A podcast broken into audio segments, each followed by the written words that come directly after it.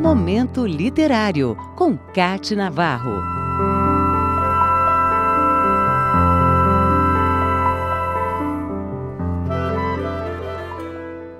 Rei da poesia do sertão e do Brasil em estado puro.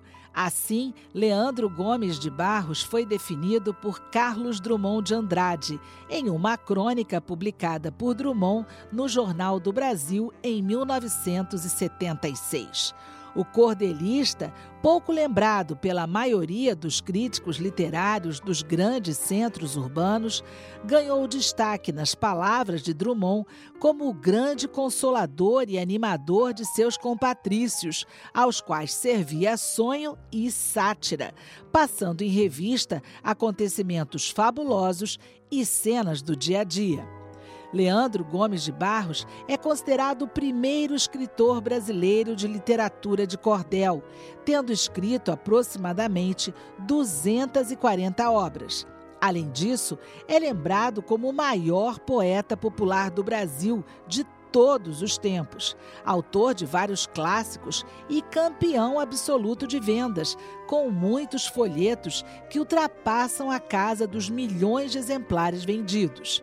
Leandro nasceu na Paraíba em 19 de novembro de 1865, na Fazenda da Melancia, no município de Pombal. Foi educado pela família do padre Vicente Xavier de Farias. A família era dona da fazenda e ele, Leandro, que era sobrinho por parte de mãe, acabou adotado por eles e mudou-se para a Vila do Teixeira, que se tornaria o berço da literatura popular nordestina. Ali, ele permaneceu até os 15 anos de idade, tendo conhecido vários cantadores e poetas ilustres. Mais tarde, se mudou para Recife, em Pernambuco, e passou a escrever mais constantemente e imprimir a maior parte de sua obra poética na gráfica que ele mesmo fundou em 1906 compôs obras-primas que eram utilizadas em obras de outros grandes autores, como, por exemplo, Ariano Suassuna, que em sua peça Alto da Compadecida se inspirou em dois de seus folhetos, O Dinheiro, também chamado de O Testamento do Cachorro, e O Cavalo que Defecava Dinheiro.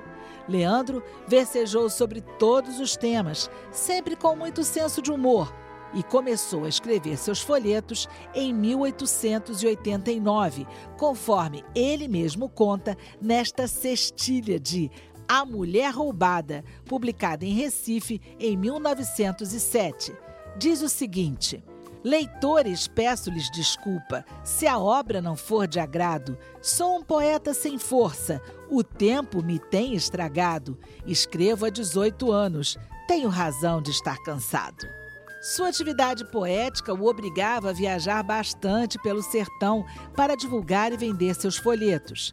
Câmara Cascudo chegou a descrever Leandro Gomes de Barros como um caboclo entroncado, de bigode espesso, alegre e bom contador de anedotas. Leandro casou-se com venustiniana Eulália de Barros antes de 1889 e teve quatro filhos: Raquel, Didi, Julieta e Esaú que seguiu a carreira militar, tendo participado da coluna Prestes e da Revolução de 1924. Leandro Gomes de Barros é o patrono da cadeira número 1 da Academia Brasileira de Literatura de Cordel. Morreu em 4 de março de 1918, aos 52 anos, em Recife, por causa da gripe espanhola. A Fundação Casa Rui Barbosa, no Rio de Janeiro, divide o seu acervo digitalizado de cordel com centenas de publicações do autor paraibano entre seus diversos temas, inclusive com as tradicionais pelejas, disputas em versos feitas entre dois cantadores.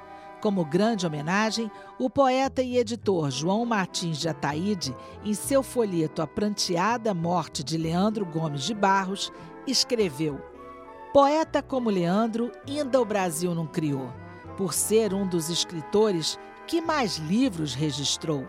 Canções não se sabe quantas, foram seiscentas e tantas as obras que publicou. Leandro Gomes de Barros é uma referência do cordel brasileiro. Momento Literário, com Cate Navarro.